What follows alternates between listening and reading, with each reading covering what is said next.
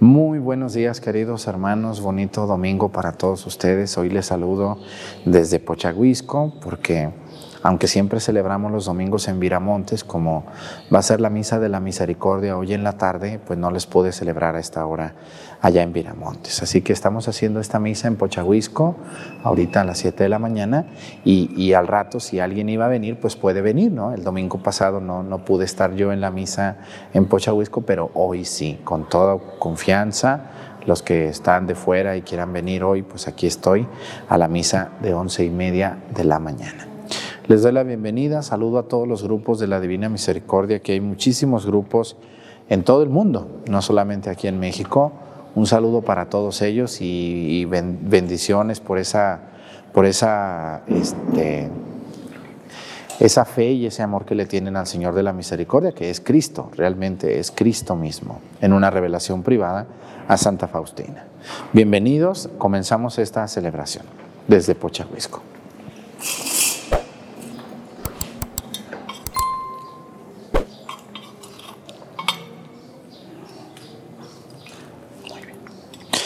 Reverencia a la cruz, avanzamos despacito.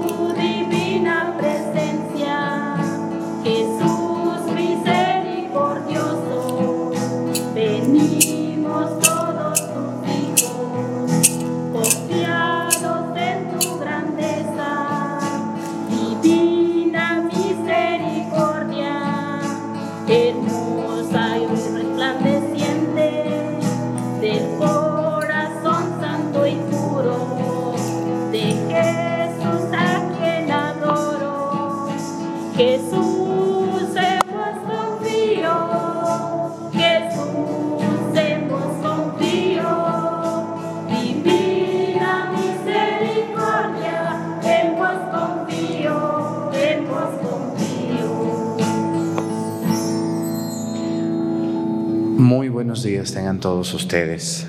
Buenos días. Muchas gracias a los del coro por haber cantado, ¿verdad? Los agarramos de infragantis, pero, pero ahí la llevan muy bien, hacen un gran esfuerzo. Quiero saludar hoy a todos los grupos de la Divina Misericordia. Yo creo que muchos, muchos de ellos están en muchas parroquias. Ojalá que estén haciendo mucho bien ellos. Yo sé que les gusta mucho hacer oración y algunos, algunos grupos yo he conocido que también hacen un servicio social.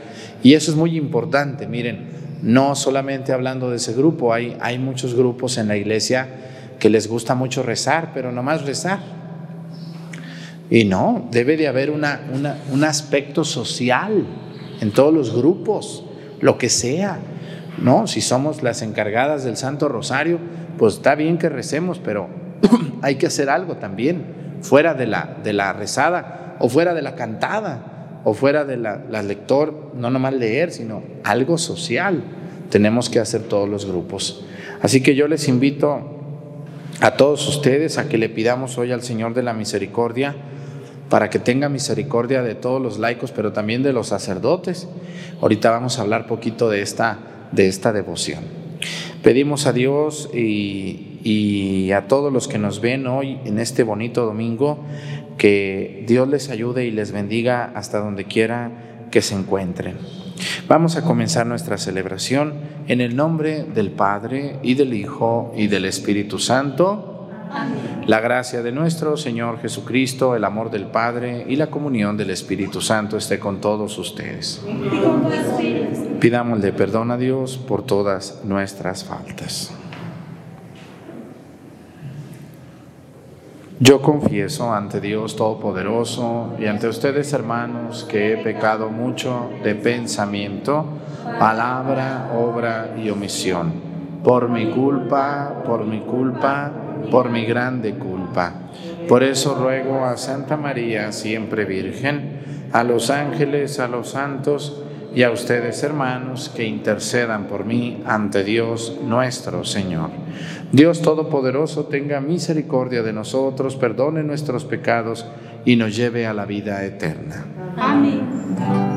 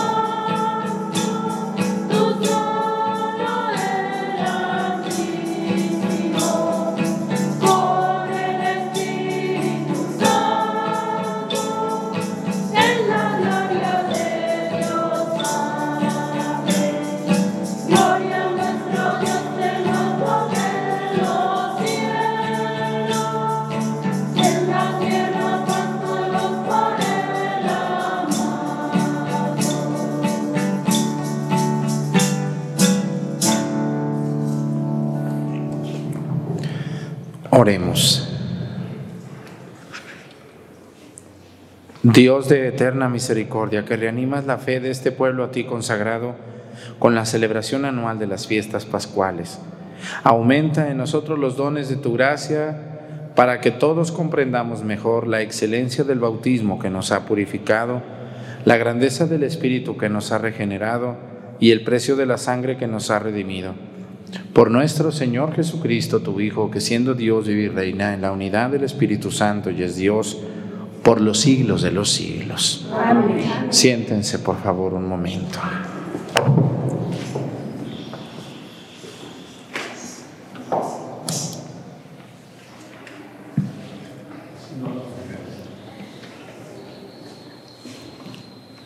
Del Del libro de los Hechos de los Apóstoles. En los primeros días de la iglesia, todos los que habían sido bautizados eran constantes en escuchar la enseñanza de los apóstoles, en la comunión fraterna, en la fracción del pan y en las oraciones. Toda la gente estaba llena de asombro y de temor al ver los milagros y prodigios que los apóstoles hacían en Jerusalén. Todos los creyentes vivían unidos y lo tenían todo en común. Los que eran dueños de bienes o propiedades los vendían y el producto era distribuido entre todos, según las necesidades de cada uno. Diariamente se unían en el templo y en las casas partían el pan y comían juntos con alegría y sencillez de corazón. Alababan a Dios y a toda la gente los estimaban. Y el Señor aumentaba cada día el número de los que habían de salvarse. Palabra de Dios.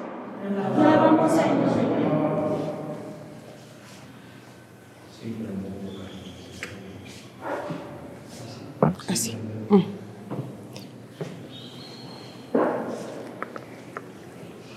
La misericordia del Señor es eterna. Aleluya. La misericordia del Señor es eterna. Aleluya. Diga la casa de Israel, su misericordia es eterna. Diga la casa de Aarón, su misericordia es eterna. Diga los que temen al Señor, su misericordia es eterna. La misericordia del Señor es eterna. Aleluya. Querían a empujones derribarme pero Dios me ayudó. El Señor es mi fuerza y mi alegría. En el Señor está mi salvación. La misericordia del Señor es eterna.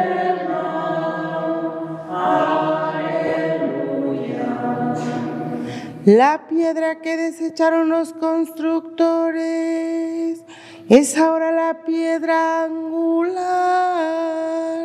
Esta es obra de la mano del Señor. Es un milagro patente. Este es el día del triunfo del Señor. Día de júbilo y de gozo. La misericordia del Señor es eterna. Aleluya.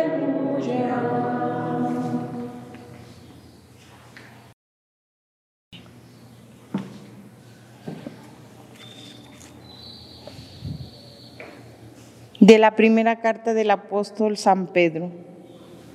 Bendito sea Dios, Padre de nuestro Señor Jesucristo, por su gran misericordia, porque al resucitar a Jesucristo de entre los muertos, nos concedió renacer a la esperanza de una vida nueva que no puede corromperse ni mancharse y que Él nos tiene reservada como herencia en el cielo. Porque ustedes tienen fe en Dios, Él los protege con su poder para que alcancen la salvación que les tiene preparada y que Él revelará al final de los tiempos. Por esta razón, alégrense aun cuando ahora tengan que sufrir un poco por adversidades de todas clases, a fin de que su fe, sometida a la prueba, sea hallada digna de alabanza, gloria y honor el día de la manifestación de Cristo, porque la fe de ustedes es más preciosa que el oro, y el oro se acrisola por el fuego. A Cristo Jesús no lo han visto y sin embargo lo aman al creer en Él, ahora sin verlo, se llenan de una alegría radiante e indescriptible, seguros de alcanzar la salvación de sus almas, que es la meta de la fe, palabra de Dios. Te alabamos, Señor.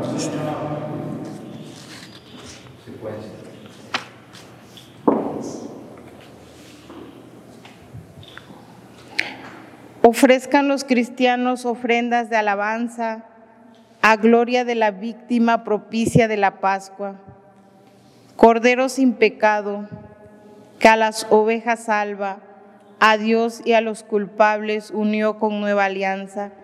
Lucharon vida y muerte en singular batalla, y muerto el que es la, que es la vida triunfante se levanta. ¿Qué has visto de camino, María, en la mañana? A mi Señor glorioso, la tumba abandonada. Los ángeles testigos, sudarios y mortaja, resucitó de veras mi amor y mi esperanza. Venida Galilea, allí el Señor aguarda, allí veréis los suyos la gloria de la Pascua. Primicia de los muertos, sabemos por tu gracia que estás resucitado, la muerte en ti no manda. Rey vencedor, apiádate de la miseria humana y da a tus fieles parte en tu victoria santa.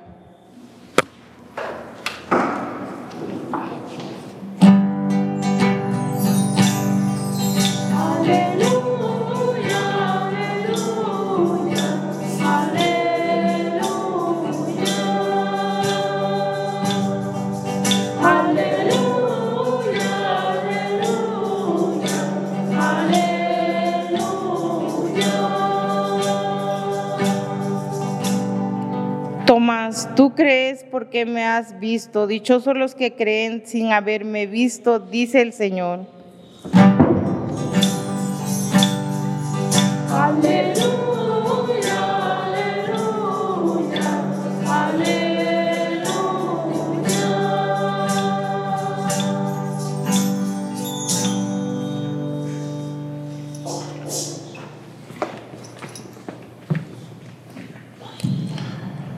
El Señor esté con ustedes. Y con. Lectura del Santo Evangelio según San Juan. Gloria a ti, Señor.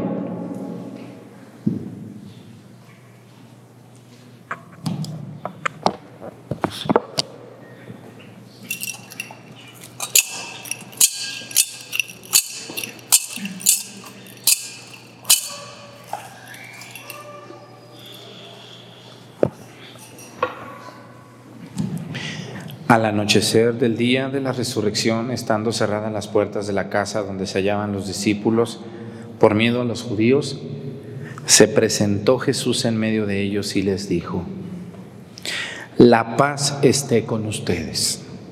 Dicho esto, les mostró las manos y el costado. Cuando los discípulos vieron que era el Señor, se llenaron de alegría. De nuevo les dijo Jesús, la paz esté con ustedes.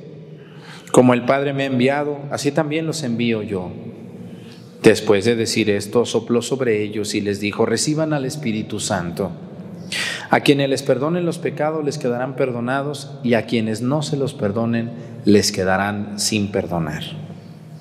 Tomás, uno de los doce a quien llamaban el gemelo, no estaba con ellos cuando vino Jesús y los otros discípulos le decían, hemos visto al Señor.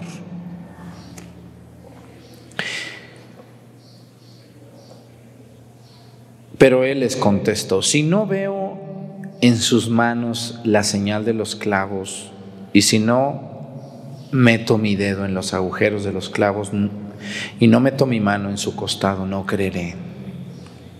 Ocho días después estaban reunidos los discípulos a puerta cerrada y Tomás estaba con ellos. Jesús se presentó de nuevo en medio de ellos y les dijo, la paz esté con ustedes. Luego le dijo a Tomás, aquí están mis manos, acerca tu dedo, trae acá tu mano, métela en mi costado y no sigas dudando si no cree.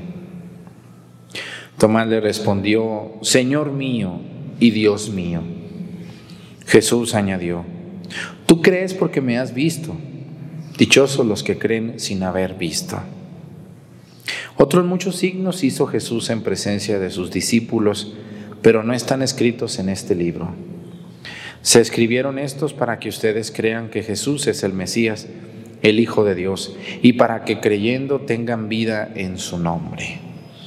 Palabra del Señor. Gloria a ti, Señor Jesús. Siéntense, por favor. ¿Quién de ustedes ha visto a Dios? A ver, levántenme la mano. ¿Quién de ustedes ha visto a Dios? ¿Alguien de ustedes ha visto a Dios aquí? ¿No? Yo quería ya hacerle un altar a alguno de ustedes. Miren, tenemos desocupado aquí este, este, esta cornisa. A ver si subimos alguna de ustedes aquí. ¿Cómo ven? Cuando ustedes llegan a una persona y les dicen que ellos sí han visto a Dios, ¿les creen? ¿Ustedes les creen? Yo no les creo. ¿Por qué? Porque hay una virtud, hay una virtud de la que habla hoy el Evangelio y también habla mucho y, también habla en las bienaventuranzas, es una bienaventuranza que dice, dice, dichosos los que creen sin qué? Sin haberme visto. Así es. Por lo tanto, si una persona ya vio a Dios, entonces ya no es dichoso, porque ya lo vio. Pero no hay ninguna bienaventuranza que diga, dichosos ustedes los que ya vieron a Dios. No, no existe esa bienaventuranza. La bienaventuranza que existe es, dichosos ustedes los que creen sin haber visto. Fíjense lo que dice la segunda lectura. Les leo una frasecita ahí del apóstol Pedro que dice de la primera carta, dice, el último párrafo dice, a Cristo Jesús no lo, ha visto, no lo han visto y sin embargo lo aman. Al creer en Él ahora, dice, sin verlo, se llenan de una alegría radiante e indescriptible, seguros de alcanzar la salvación de sus almas, que es la meta de la fe. A ver, dice, a Cristo no lo han visto ustedes nunca y sin embargo lo aman. Y sí es cierto, ¿no? Sí es cierto. Yo quiero decirles hoy a todos ustedes, hermanos, que una virtud, una virtud de la que nos habla la fe es la capacidad que tenemos de amar a alguien que no hemos visto, como es el caso de Cristo. Yo creo que ustedes aman mucho a Dios, yo lo amo mucho a Dios y no lo he visto, pero no me inquieta eso. Y, hoy hablando del apóstol Tomás, a ver, si a mí me pregunta alguien y me dice, a ver, padre, ¿yo cómo puedo? Porque a mí me ha tocado gente que me cuestiona y me dice, de buena manera, cuando me cuestionan de, buena, de mala manera, pues los mando por un tubo también, porque hay formas de pedir las cosas, ¿verdad que sí? Hay formas. Cuando a mí llega alguien y me dice, oiga, padre, mire, yo la verdad, me cuesta mucho creer en algo que no he visto. ¿Cómo, ¿Cómo puedo hacerle yo para tener la fe que usted tiene? Yo quiero tener fe en Dios. Quiero confiar más en Dios. Pero no sé cómo hacerle. ¿Qué me recomienda usted? Bueno, vamos a, vamos a primero a analizar un poquito la escena del día de hoy, de las personas que no quieren creer porque no vieron, y luego al final les vamos a dar unos consejos muy buenos para que su fe pueda crecer.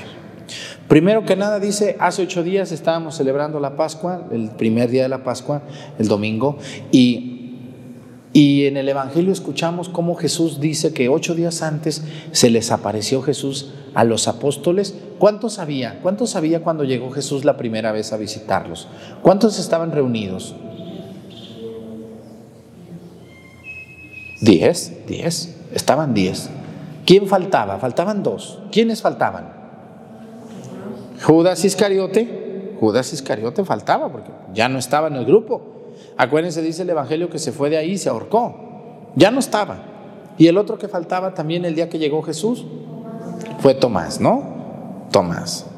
¿Por qué? Porque los apóstoles reciben la visita de Jesús y les dice que los saludó y les dijo, la paz esté con ustedes. Y, dice que se llenaron de alegría cuando lo vieron, pero como que, no lo, como que no la creían. Pues ¿quién la iba a creer? A ver ustedes, imagínense que un muerto que sepultaron hace dos días les llega como si nada hubiera pasado, pues uno se asusta. O pues, si no se asusta, uno voltea y dice, no, pues será o no será. Como que es, no, pero ¿cómo va a ser? No, pues que sí es, no que no es. No, sí es. Y yo creo que Jesús al verle sus miradas de duda, que son unas miradas muy normales, no nos vamos a jugar a los apóstoles porque es, son miradas muy normales, dice, traigan acá sus manos, dice, métanlo, métanlo aquí en mi, en mis, en mis, en mi costado, en, mis, en los hoyos de mis agujeros de los clavos, metan su mano, dice, y no, y no duden, porque soy yo, ¿no? Entonces dicen que cuando llegó Tomás le platicaron alegres, así como ustedes cuando platican, yo las he visto cuando van a un retiro y llegan a su casa bien emocionados y dicen, ay hermano, mira de lo que te perdiste, hubiera sido esa persona que vino a darnos el retiro, me enseñó esto y esto y aprendí esto y no, no, no, no, me encantó, estoy muy contenta. ¿Y cómo se les quedan viendo sus hermanos que no fueron? ¿Cómo se les queda viendo? Y esta, ¿de qué, comió? ¿Qué le hizo daño? Está loca esta. Mira nomás qué fanática es. Si se fijan, que, que no, como ellos no quedaron cautivados, pues es difícil para ellos entender tu alegría, tu fe, lo que tú has vivido, lo que tú tienes. Vean, hay mucha gente que viene a misa aquí a Pochahuisco eh, eh, los domingos y, después de misa se va a su casa muy contenta, decir, ah, yo ya aprendí esto, eh, ya llevé mi cirio a bendecir, ya llevé mi agua y llega a su casa muy contenta la señora, el señor, esperando que sus hijos le digan, ay, felicidades, qué bueno. No le dice nada, al contrario, la regañan. ¿Dónde andabas? Apenas vas llegando, ¿qué te pasa? ¿Qué? Así, en lugar de que nos diera gusto que uno, alguna persona de nuestra familia anda sirviendo aquí en las cosas de Dios. Así somos los seres humanos de cabezones y de feos, de modo y de manera de tratar a los demás. Bueno, pues entonces dice el Evangelio que cuando llegó Tomás le platicaron. Oye, fíjate nomás que vino Jesús. ¿Cómo que vino Jesús? Si lo sepultamos antier. ¿No? Él vino. ¿Cómo que vino? Sí, Tomás vino. ¿Y qué pasó? No, pues nos saludó, comió con nosotros, estuvo un tiempo y nos dijo que vayamos a Galilea, que allá lo vamos a ver. No, dice yo, la verdad, ustedes andan marihuanos o no sé qué traen, ¿verdad? Andan borrachos. Pues sí, yo creo que pensó eso Tomás, pues dijo, no, estos que, que, vieron a Jesús, ay, por favor, están zafados estos. Bueno, entonces en ese momento llega Jesús y le dice, a ver, Tomasito. ¿Ustedes conocen algún Tomasito o Tomasita, no de nombre, sino de forma? Que no cree en Dios. Que dice, yo no creo porque ¿dónde está Dios? A ver, yo no lo veo. ¿Dónde está? Lo quiero tocar. Bueno, esos son los Tomasitos de hoy. Hay mucho Tomasito y mucha Tomasita. ¿eh? Que no quieren creer en Dios, que dicen, yo no creo en algo que no veo. Ah, bueno, está bien, pues tú sabrás. Miren, por ejemplo, nosotros, ¿quién de ustedes ha visto Júpiter? ¿Alguien de ustedes ha visto Júpiter? A lo mejor en una foto, pero ¿quién de ustedes lo ha visto con sus ojos? Ni a lo mejor lo van a ver nunca, ni yo. Pero aunque no lo vea, existe. ¿O no es cierto? Yo no lo veo, pero allí está.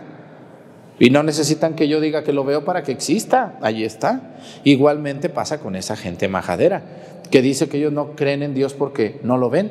Pues aunque no creas, Él existe, aunque no lo veas y aunque no le des crédito. Ahí está la existencia de Dios.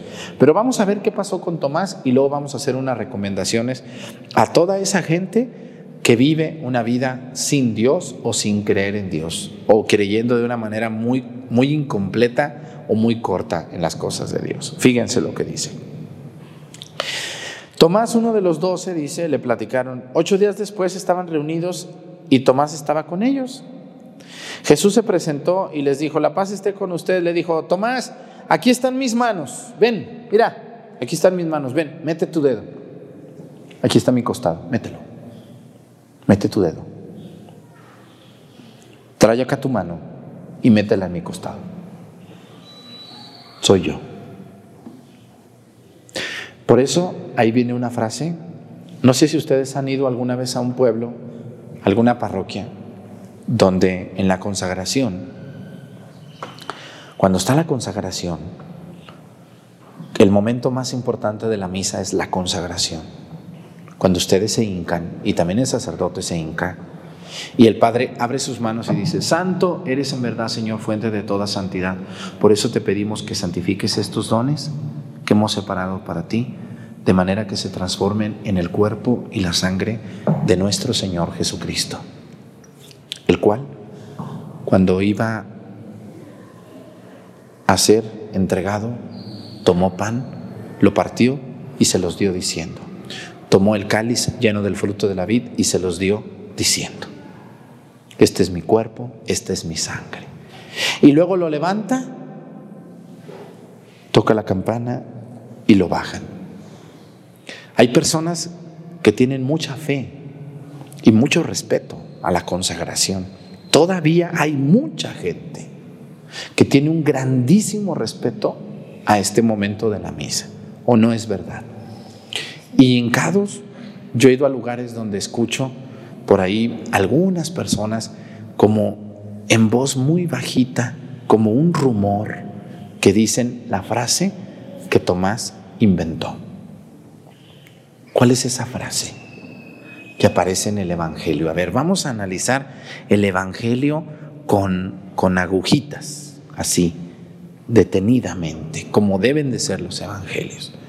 Hay personas que tienen un, gran respeto a la consagración y cuando el Padre levanta la forma del cuerpo de Cristo, que era pan, pero que en ese momento ya es su cuerpo. Y cuando el Padre levanta la forma del vino, que ya no es vino, sino que es la sangre de Jesús. Porque eso pasa en la misa, eso pasa en la misa, porque estamos haciendo la última cena otra vez. Cuando el Padre levanta, ¿qué frase dice la gente? Así como en silencio, allá entre las bancas. ¿Han oído ustedes alguna vez que se sienten en alguna parroquia y están ustedes concentrados en la consagración y de de repente el de al lado dice, ¿qué dice? Díganlo bien, ¿qué dice? Algunos dicen así, pero la frase correcta y completa que está en el Evangelio que escuchamos hoy es, Señor mío y Dios mío. Esta frase la inventó Tomás. ¿Qué quiere decir esta frase? Es una frase de vergüenza. Y es una frase de fe. Y es una frase de petición. Porque cuando yo le digo, Señor mío y Dios mío, es como diciendo, perdóname que no creí en ti, no creí en ti y tú estás aquí conmigo diciéndome, trae acá tu dedo, mételo, mételo aquí en la mano, trae tu mano y métela en el costado. Es una, es una regañada la que Jesús le da. No le dice, ay, Tomasito, como las señoras esas ridículas que quieren que el padre Arturo les diga, ¿cómo está la chiquita que vino a visitarme desde tan lejos?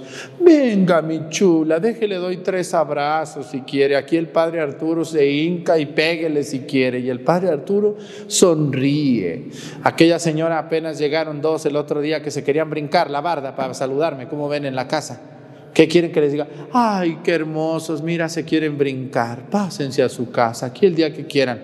Hay gente ridícula que eso quiere. Vienen y hacen barbaridad y media, hacen maldades y quieren que uno sonría. Ay, no hay problema. Usted insúlteme, gríteme, regáñeme, róbeme. Y yo le sonríe. ¿Eso está bien? Jesús llega con Tomás y ¿qué le dice a Tomás? Le llama la atención. Aquí hay una llamada de atención muy fuerte le dice, a ver, Tomás, ven para acá. Mete tu dedo. Mételo. Mete tu mano. No le dice, ay, Tomasito, mira nomás, pobrecito, tú que no creías, ¿verdad? ¿Qué, ¿Qué, nombre le quieren poner ahí? A ver, ¿tienen algún hijo con algún nombrecito así? Ay, Juanito, Usted que nunca cree nada, que es un borrachales, marihuano, flojo, metiche, chismoso, argüendero, mitotero. No le hace mi, mi, mi Juanito, venga mi Juanito para acá. A ver, mi, mi, mi, Juanita, mi Chanita, venga usted, la que siempre pregunta lo mismo y enfada a la gente todo el tiempo. No le hace, usted pregúntenos todos los días lo mismo. ¿Se llegó Jesús así con Tomás?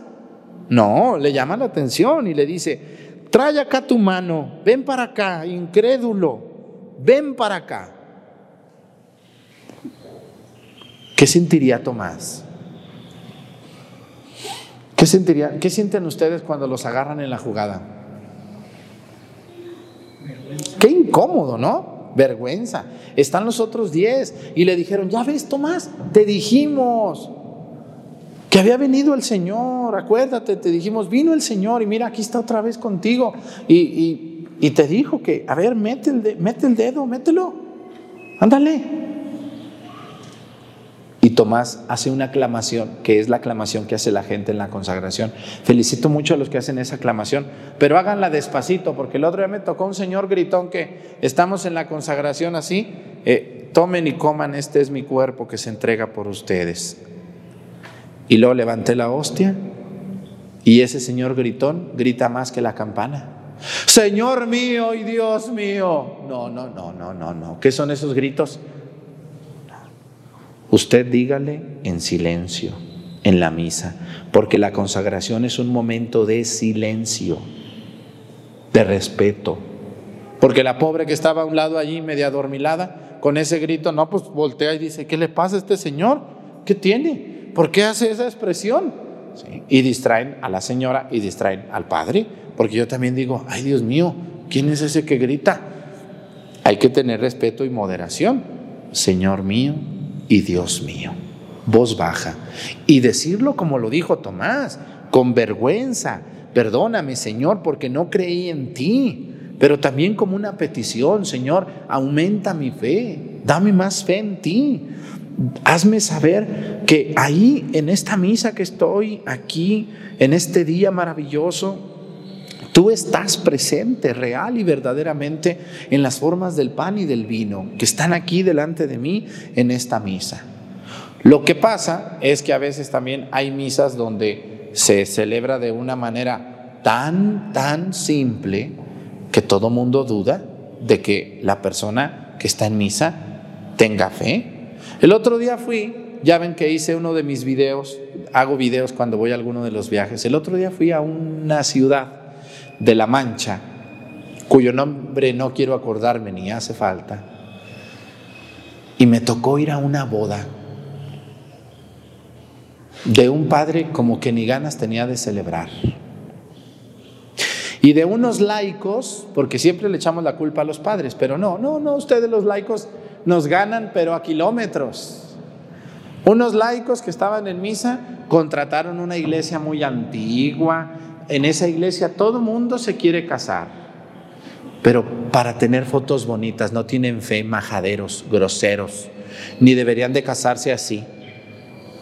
Llega la novia en una limusina y, llega el novio en una carroza y bajan y bailan y ponen cámaras aquí y allá. Ya no más falta que le pongan una cámara en el chombo a la novia. Ay, Dios mío, qué ridículos. Y después prometen ante Dios las promesas y en dos años se andan divorciando. Ridículos, sinvergüenzas, majaderos, traidores a Dios. Si no van a cumplir las promesas, no se casen por la iglesia. No se casen por la iglesia y no se destruyan a ustedes mismos, porque no van a poder comulgar después. Si no hay fe en el matrimonio y si no hay una, una obligación y un amor tremendo, maravilloso a Dios, no se casen y menos hagan el ridículo y menos le falten el respeto a un lugar sagrado donde los que van ni fe tienen. Estaban en misa como unas 50 personas. De las 50 personas, ¿cuántas creen que contestaban en misa? ¿Les ha tocado ir a una misa donde no contesta nadie más que ustedes? ¿Tendrá fe esa gente? Claro que no. Creerán que ahí está Jesús. Claro que no. Entonces, ¿a qué tiznados, discúlpenme la palabra, a qué tiznados van? A faltar el respeto a la Santa Eucaristía, a lo más sagrado que tenemos los católicos. Yo cuando se van a casar dos aquí y los veo medios dudosos, les digo, no, no, no, piénsenle bien lo que van a hacer. Esto es algo serio, esto es ante Dios. Yo no quiero casar a dos atarantados idiotas, discúlpenme la palabra, que al rato se traicionen. No tienen fe. Y cuando una persona, yo cuando, imagínense, yo si algo a mí hace que me, que ves, que me la sangre se me caliente es esa gente que pide una misa y no hay ni quien lea, ni quien cante, ni quien rece, ni nada. A mí luego llega gente payasa aquí y dicen, ay Padre Arturo, nosotros queremos que nos vaya a celebrar la misa en tal lugar. Alguna vez fui, no contesta nadie, no hay ni quien lea ni quien cante. No, ¿qué andas haciendo allá? Gente que no tiene fe. Yo aquí con ustedes, aquí en Pochahuisco y, y en Topi y en Acatlán en La Moneda, estoy muy contento porque ustedes tienen mucha fe. ¿Se siente tan a gusto celebrar la misa con ustedes? Porque en esa misa que fui yo, en esa boda, vi más de 50 personas. De las 50 personas, nomás tres respondían. Y muy bajito. El Señor esté con ustedes. Y hay dos o tres. Y con tu espíritu.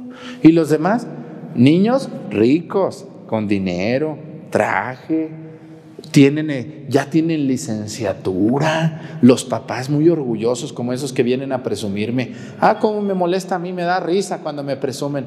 Dice, ay padre, yo todos mis hijos estudiaron en la universidad privada fulana de tal. mi hija está haciendo un posgrado en Nueva York y en España y mi otro hijo tiene un doctorado en la universidad de la... Le digo, ¿sus hijos van a misa? Ay, padre, pues, pues la verdad no. Vergüenza te debería de dar que son tan estudiados. ¿Tu hijo cree en Dios? ¿Tus hijos viven como Dios manda? Pues hay más o menos. ¿Cuál más o menos? El más o menos es no. Digan no, como es. Yo les invito, hermanos, de verdad, que muchas misas, yo nomás, para saber quién tiene fe, nomás ocupo verlo una vez en misa. Desde aquí, miren, yo tengo unos ojos de gavilán, pero Aquí estoy viendo quién mastica chicle, quién se está durmiendo, quién camina, quién entra, quién sale, quién platica, quién... Todo se ve de aquí. Lo que ustedes ven de allá, yo lo veo de aquí. Tengo unos ojos tan buenos. Como unos 100 metros alcanzo a ver bien. Les puedo decir quién llegó tarde a misa y quién ya se quiere ir y tiene cara de ya cállese y ya me quiero ir. Y desde aquí yo les puedo decir quién de ustedes tiene una fe tremenda, se le ve, se siente, como dice la canción, se ve, se siente la fe está presente en ti. Cuando yo los veo hincados de rodillas ante el Santísimo, con aquel amor que le cantan, que le hablan a María Santísima, digo, híjole Señor, yo quisiera también tener esa fe tan grande de esa señora. Mira nomás cómo te quiere, cómo te trae flores, cómo te reza, cómo te conoce. Hay un curso y va, hay otro curso y viene. ¿Cuánta fe nos falta? Por eso volvemos a lo mismo, dice, dichosos los que creen sin haber visto. Y les conviene creer. Miren, ¿les sigo o, estamos bien así? Así que, por favor, señores, si son de, de, ese tipo de familias donde se sienten importantes porque estudiaron en Nueva York, estudiamos en la Ciudad de México, nosotros estudiamos en la ciudad de... Ah, Dios que los bendiga. Ni se me arrimen, por favor, porque me da asco esa gente a mí. A mí me cae bien la gente que también es estudiada, porque también hay gente estudiada, pero que le tiene un amor pleno a Dios. Felicidades a los que tienen sus doctorados y sus licenciaturas, pero, pero no les molesta hincarse ante el Santísimo. Felicidades a los que tienen sus licenciaturas, sus estudios, sus posgrados, pero también van ante el Santísimo y se hincan y le dicen, Señor, gracias por todo lo que me has dado y, y gracias por no hacerme orgulloso y por tener una fe tremenda en ti. Felicidades a los que son así. Y a los que no tienen ningún estudio, pero tienen un corazón enamorado por Dios, felicidades. Muchos de ustedes aquí en Pochahuisco no pasaron de la secundaria, de la prepa, pero tienen un amor tremendo. ¿O no es cierto? A Dios. Inquieto. Un amor inquieto es el amor que más me gusta es el amor inquieto. Aquella persona que está inquieta por Dios. No las que están dormidas ahí que vienen a misa.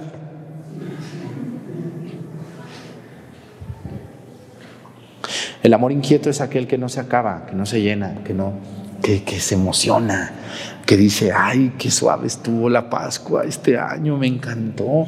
Tengo mi sirio, lo voy a aprender porque tengo una prima que se enfermó, pero yo tengo fe en Dios que le va a ir bien en su operación, voy a aprender mi sirio.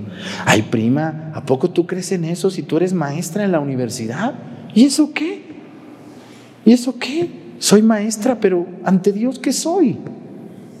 ¿Qué soy? Soy pasajera, me voy a morir. Yo les invito a ustedes, Tomás Dios le llamó la atención por no haber creído.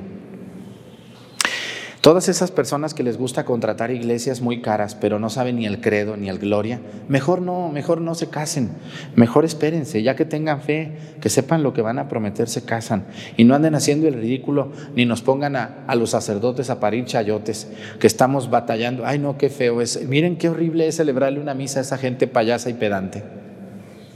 Vieran qué feo es eso. Vieran qué horrible es eso. Cuando vas a una parroquia o una iglesia llena de gente creída, altanera, que les dices, el Señor esté con ustedes.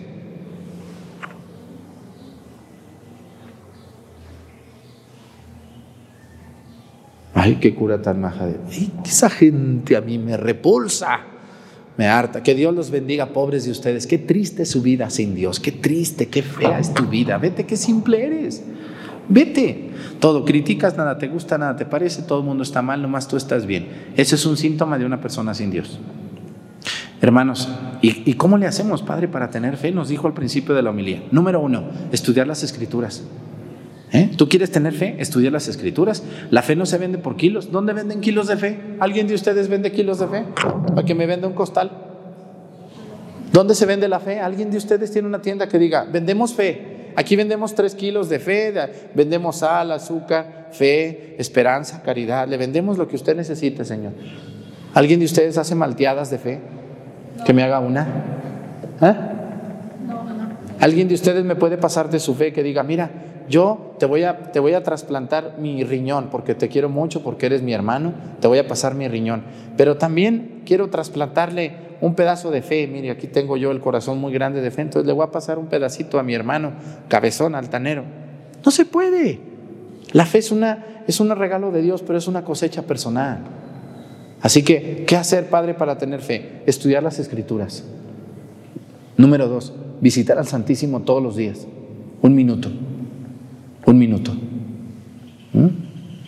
Yo me acuerdo, hace poco estábamos hablando de esto, estaba hablando yo con el padre Genaro que está allá en Tepa y me dijo, mira Arturo, dice yo, aunque la gente me trae para acá y para allá y para allá, algo que no dejo de hacer todos los días es ir al Santísimo a saludarlo y estar allí un ratito. La visita al Santísimo es mágica. Número tres, estudiar vidas de santos.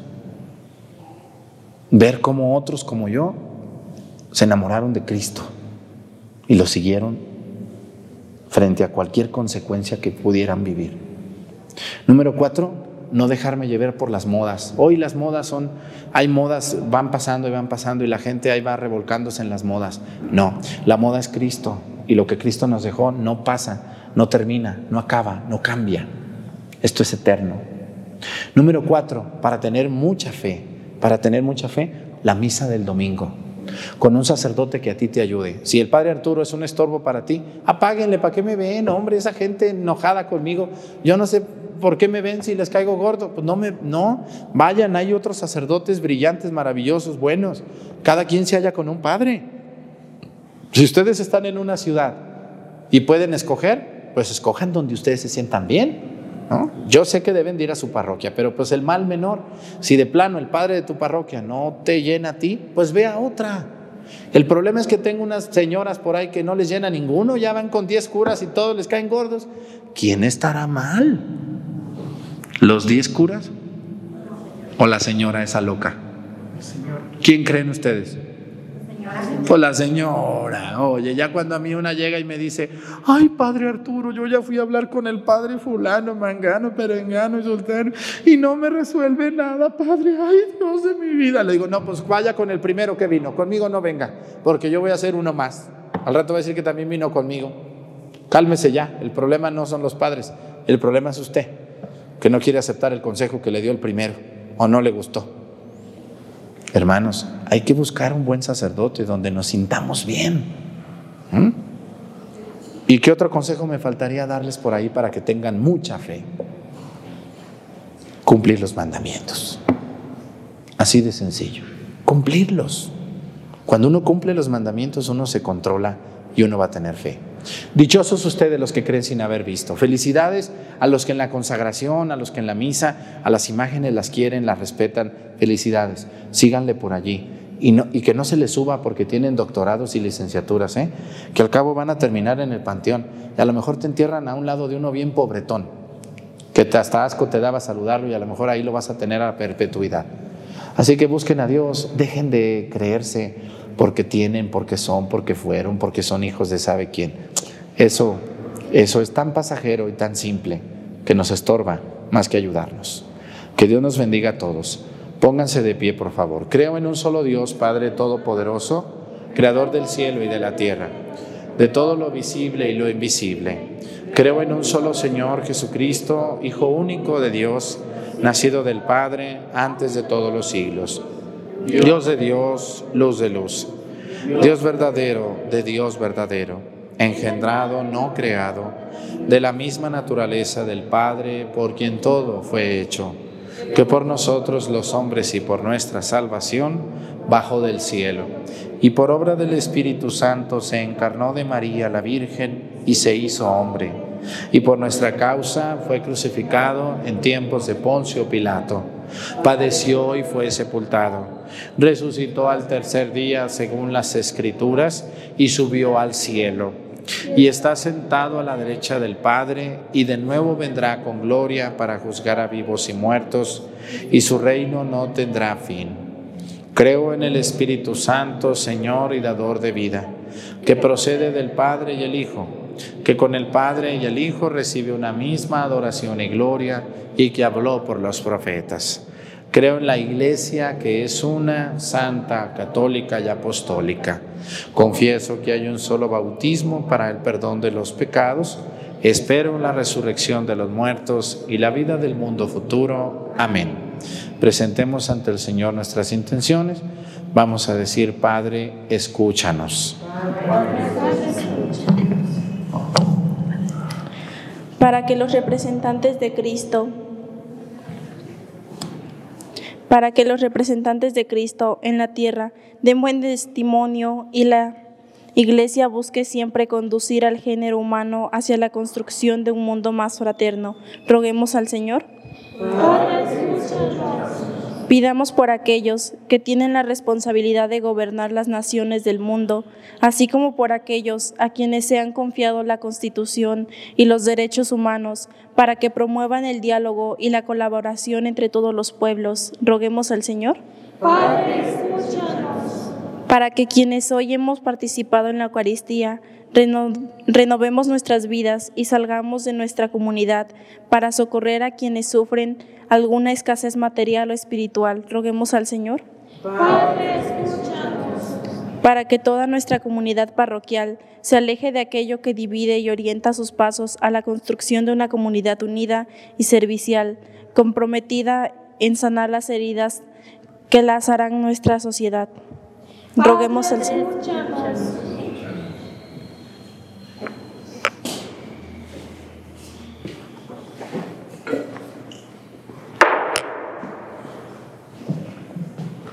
Vamos a pedir por todas las personas que creen que pueden vivir sin Dios, que Dios les ayude a que pronto encuentren una forma de creer en Dios y de amarlo mucho. Pedimos por todas esas personas que dudan de Cristo, que quieren mil explicaciones, que Dios les bendiga y les ayude. Por Jesucristo nuestro Señor. Amén. Siéntense, por favor.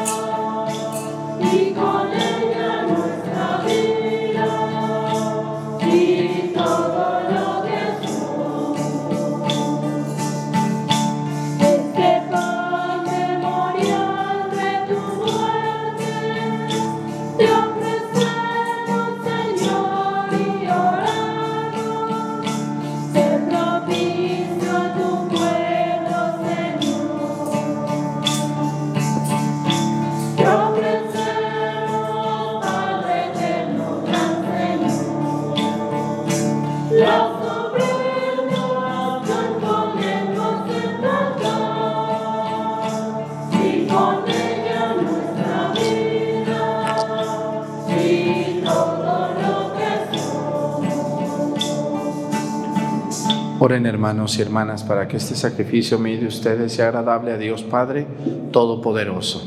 Que el Señor reciba de tus manos este sacrificio para alabanza y gloria de su nombre, para nuestro bien y de toda su santa iglesia. Recibe, Señor, las ofrendas de tu pueblo para que, renovado por la confesión de tu nombre y por el bautismo, consigamos la fe, la felicidad eterna por Jesucristo nuestro Señor. El Señor esté con ustedes. Levantemos el corazón. Demos gracias al Señor nuestro Dios.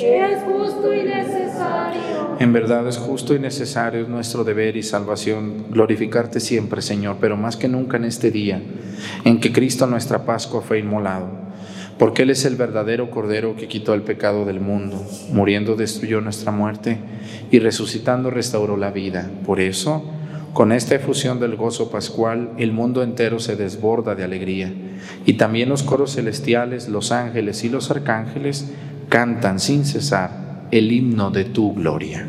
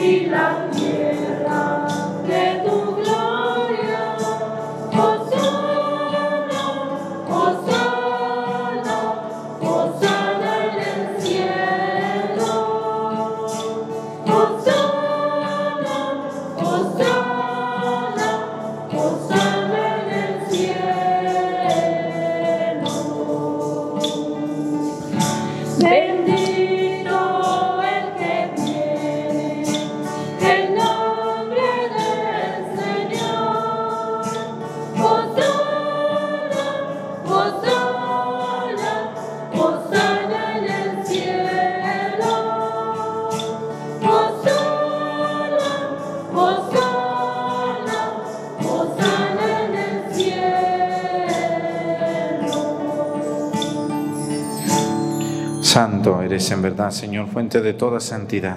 Por eso te pedimos que santifiques estos dones con la efusión de tu Espíritu, de manera que se conviertan para nosotros en el cuerpo y la sangre de Jesucristo nuestro Señor, el cual, cuando iba a ser entregado a su pasión voluntariamente aceptada, tomó pan. Dándote gracias lo partió y lo dio a sus discípulos diciendo, Tomen y coman todos de él, porque esto es mi cuerpo, que será entregado por ustedes.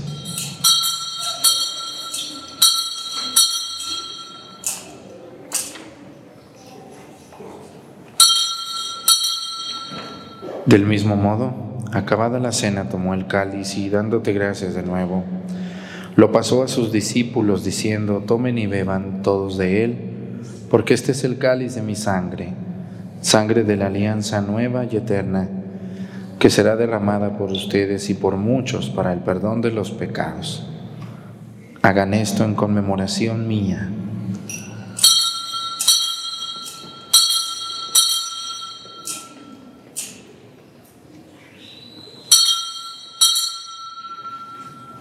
Este es el sacramento de nuestra fe. Te proclamamos tu resurrección. Ven Señor Jesús. Así pues, Padre, al celebrar ahora el memorial de la muerte y resurrección de tu Hijo, te ofrecemos el pan de vida y el cáliz de salvación y te damos gracias porque nos haces dignos de servirte en tu presencia. Te pedimos humildemente que el Espíritu Santo congregue en la unidad a cuantos participamos del cuerpo y la sangre de Cristo. Acuérdate, Señor, de tu iglesia extendida por toda la tierra, con nuestro Papa Francisco y nuestro Obispo José de Jesús, y todos los pastores que cuidan de tu pueblo, llévala a su perfección por la caridad. Acuérdate también de nuestros hermanos que se durmieron en la esperanza de la resurrección, y de todos los que han muerto en tu misericordia, admítelos a contemplar la luz de tu rostro. Ten misericordia de todos nosotros y así con María, la Virgen Madre de Dios, con San José su esposo, con los apóstoles y los mártires y todos los santos, y cuantos vivieron en tu amistad a través de los tiempos, merezcamos por tu Hijo Jesucristo compartir la vida eterna y cantar tus alabanzas. Por Cristo, con Él y en Él, a ti Dios Padre Omnipotente, en la unidad del Espíritu Santo, todo honor y toda gloria por los siglos de los siglos. Amén.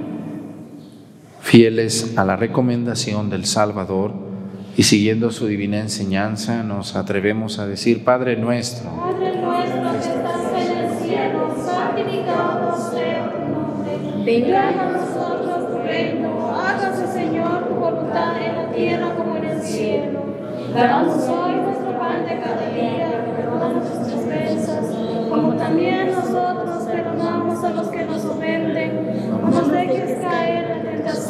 y líbranos de todo mal. Amén.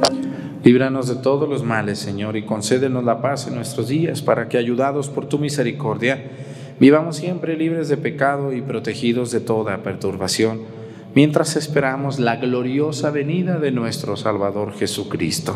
Tuyo es el reino, tuyo el poder y la gloria, por siempre, Señor. Señor Jesucristo, que dijiste a tus apóstoles, la paz les dejo, mi paz les doy. No tengas en cuenta nuestros pecados, sino la fe de tu iglesia y conforme a tu palabra concédele la paz y la unidad.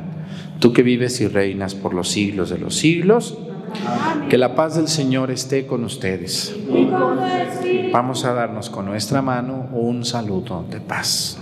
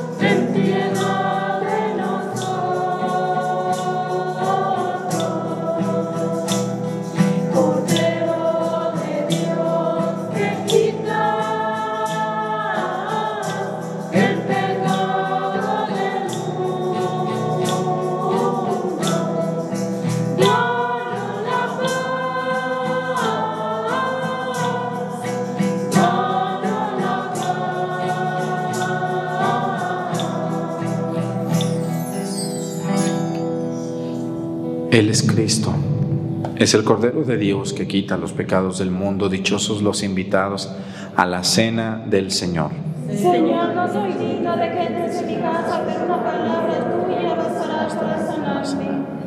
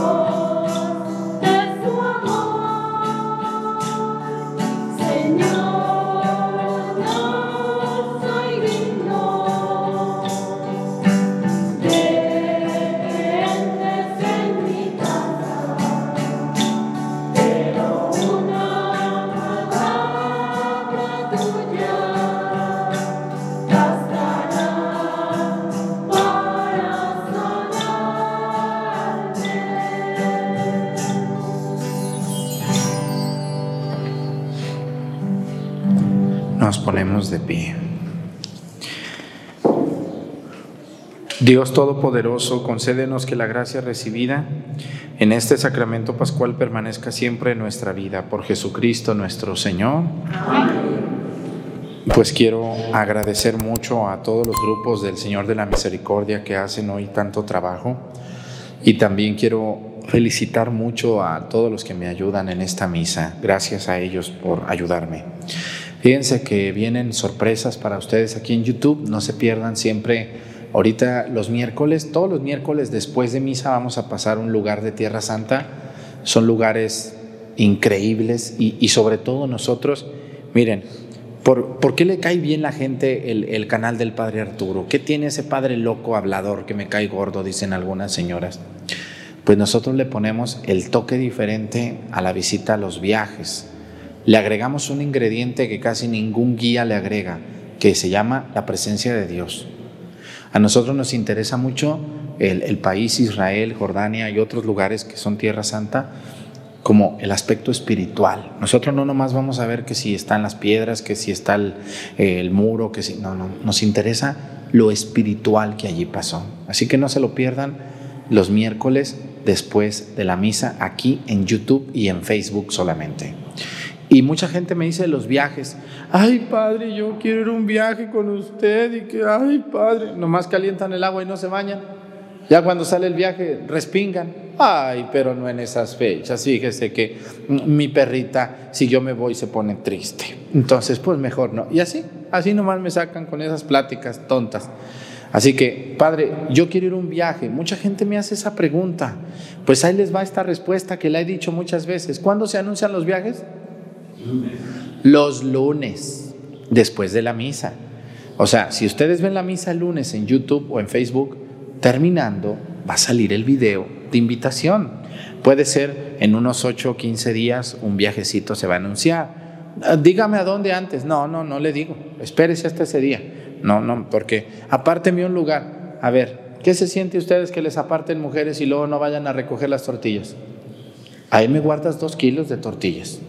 ¿Y nunca fue la que les encargó? ¿Qué hacen? ¿Les da poquito coraje o no? Sí. Ah, pues esa señora que quiere que yo le diga dónde, para que luego me diga que el perrito llora y que, que le duele mucho el pie y que, y que no le dieron permiso y que, ay Dios mío, entonces yo ocupo aventados. Entonces, eh, unos 15 días más posiblemente, siempre, escúchenme bien, siempre los viajes se anuncian y solo se anuncian por allí, por YouTube, terminando la misa el lunes, los lunes. No cada lunes vamos a anunciar un viaje, no, no, pues ni que fuera nomás eso. Por allá cada dos, tres meses, ¡pum! bomba y sale, sale el viaje. Pues muchas gracias a todos los que escuchan y ponen atención, porque luego ahorita alguien me va a preguntar, oiga, este, ¿y entonces los viajes cuándo? Ay, Dios de mi vida santísima, madre, madre mía, qué barbaridad. Bueno, hay que parar las orejas y, abrir el cerebro, ¿verdad? Para que escuchemos. Gracias a todos, que Dios les bendiga mucho. El Señor esté con ustedes. Y la bendición, espérame poquito, mi hija, dejado la bendición y luego ya te cruzas. Están muy desesperados mis monaguillos. Y la bendición de Dios Padre, Hijo y Espíritu Santo descienda sobre ustedes y permanezca para siempre. Hermanos, esta celebración ha terminado, nos podemos ir en paz. Bonito domingo para todos. Hasta mañana, 7 de la mañana. Ahora sí, mi monaguilla desesperada, dele. Te doy gracias, Jesús.